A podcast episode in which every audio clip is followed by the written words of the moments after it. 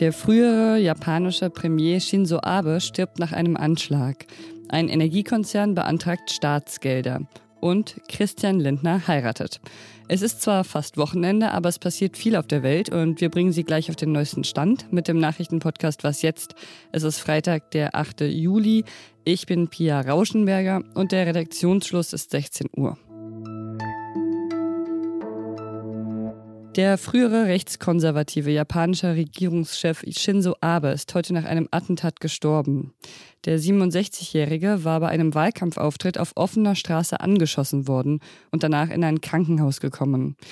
Außenministerin Annalena Baerbock sagte dazu am Rande des G20-Gipfels. Meine Gedanken, unsere Gedanken hier bei dem G20-Treffen sind bei seiner Familie, bei seinen Freunden.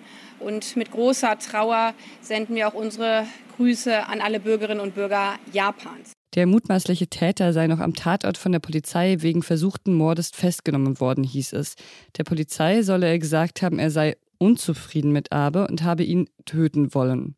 Medienberichten zufolge hatte der 41-Jährige drei Jahre lang bei der Marine des Landes gedient.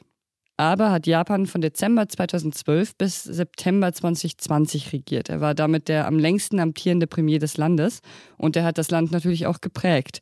Unter ihm ist Japan nach Meinung von KritikerInnen deutlich nach rechts gerückt. Der Verteidigungsetat ist angestiegen und er hat geplant, die pazifistische Verfassung des Landes zu ändern. Der Anschlag fällt jetzt in eine Zeit, die politisch ziemlich aufgeladen ist. Am Sonntag sind nämlich Wahlen zum Oberhaus. Die japanische Regierung hat auch einen Krisenstab eingerichtet.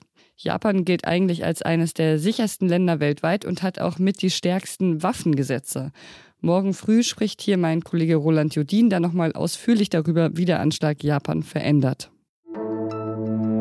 Deutschland steckt in einer Energiekrise und diese Krise hat den Bundestag jetzt sogar dazu bewogen, mehr Kohlekraftwerke zur Stromerzeugung heranzuziehen.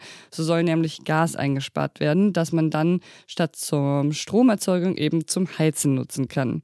Statt Gas sollen also Kohlekraftwerke zum Einsatz kommen, die entweder momentan nur eingeschränkt verfügbar sind, vor der Stilllegung stehen oder sich in der Reserve befinden. Die sollen wieder aktiviert werden.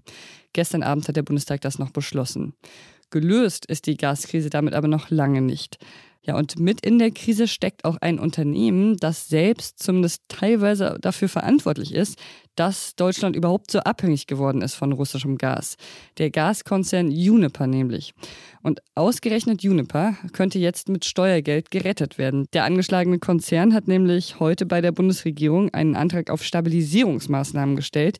Das heißt, er möchte Staatsgeld bekommen. Der Vorstandschef von Uniper, Klaus-Dieter Maubach, hat dazu gesagt, Uniper erfährt unter den gegenwärtigen Bedingungen tägliche Mittelabflüsse im mittleren zweistelligen Millionenbereich. Eine Situation, die für uns nicht lange durchhaltbar ist. Wie es überhaupt so weit kommen konnte, darüber möchte ich jetzt mit meinem Kollegen Michael Thumann sprechen, der unser Korrespondent in Moskau ist. Hallo Michael. Hallo Pia.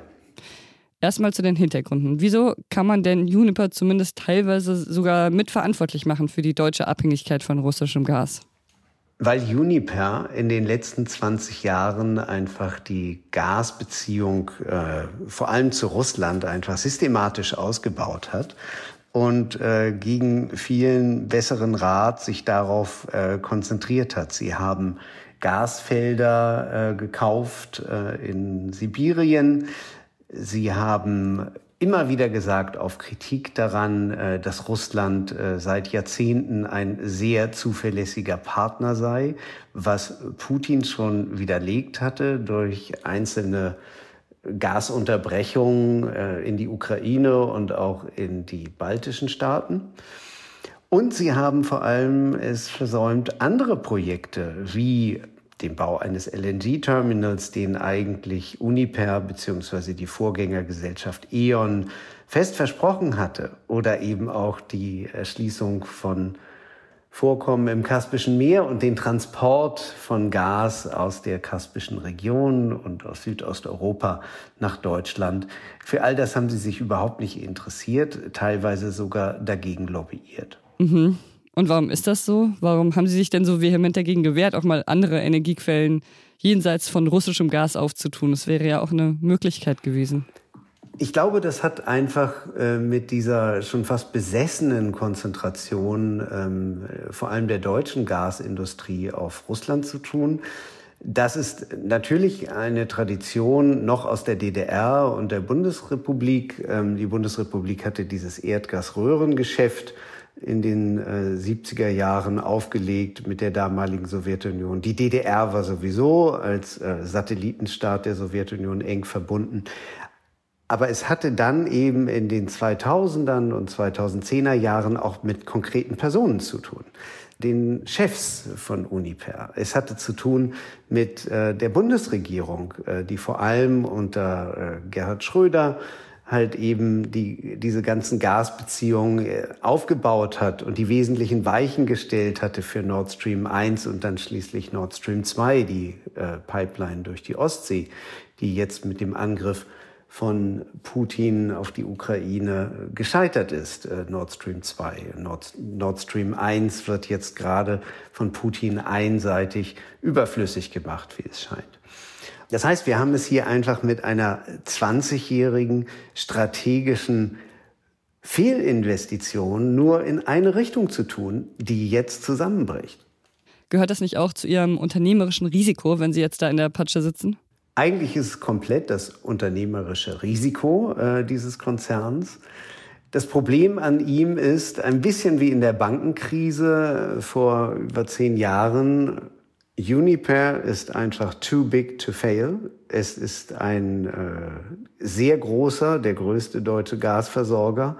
Daran hängen sehr viele Stadtwerke und ähm, wenn Uniper zusammenbräche, dann bräche eben auch ein Teil der deutschen Gasversorgung zusammen. Und das will die Bundesregierung natürlich verhindern und plant nun einzusteigen. Danke, Michael. Sehr gern, Pia. Danke dir. Wenn es nach dem Deutschen Bundestag geht, dürfen Finnland und Schweden der NATO beitreten. Eine Mehrheit der Abgeordneten heute hat für ein Gesetz votiert, das die Voraussetzung dafür schafft, dass Finnland und Schweden aufgenommen werden können. Verteidigungsministerin Christine Lambrecht hat das begrüßt. Mit dieser Erweiterung, mit dieser Erweiterung unserer Allianz stärken wir genau die Sicherheitsarchitektur, genau die Friedensordnung, die Putin zerstören will. Er erreicht nun das Gegenteil von dem, was er sich erhofft hatte. Die Demokraten werden wehrhafter, sie rücken zusammen. Der Westen, den er so verachtet, wird stärker, nicht schwächer. Ablehnung gab es aus der Linksfraktion. Gregor Gysi hat dazu gesagt, der Preis, den Schweden, Finnland und die gesamte NATO für den Beitritt gegen die Kurden und Kurden an die Türkei zahlen müssen, ist zu hoch. Aber auch die Linke hat grundsätzlich dafür Verständnis gezeigt, dass Schweden und Finnland durch den NATO-Beitritt ihre Sicherheitslage verbessern wollen. Was noch? Christian Lindner, unser Finanzminister, heiratet dieses Wochenende auf Sylt und er heiratet die Journalistin Franka Lehfeld. Die standesamtliche Trauung war gestern, morgen ist die kirchliche Trauung und heute ist vielleicht am interessantesten, der Polterabend. Der wird in der Sansibar gefeiert und es werden ziemlich viele prominente Gäste erwartet, unter anderem Olaf Scholz und auch Friedrich Merz. Aber Sylt ist ja, seit es das 9-Euro-Ticket gibt, nicht mehr nur ein Ort der Reichen und manchmal auch Schönen, sondern auch der Punks. Erst saßen sie vor dem Brunnen in Westerland, äh, der wurde dann umzäunt. Jetzt hocken sie vorm Rossmann. Und da schmieden sie so ihre Punkerpläne. Und es liegt ja ziemlich nahe, sie wollen den Polterabend crashen.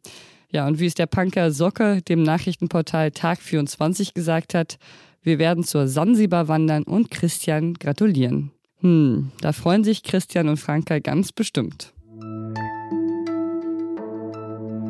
Gratulationen oder Vorschläge für gute Punkernamen nehmen wir auch gerne entgegen.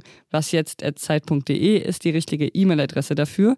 Morgen früh versorgt sie mein Kollege Roland Judin mit den neuesten Nachrichten, unter anderem zur Situation in Japan.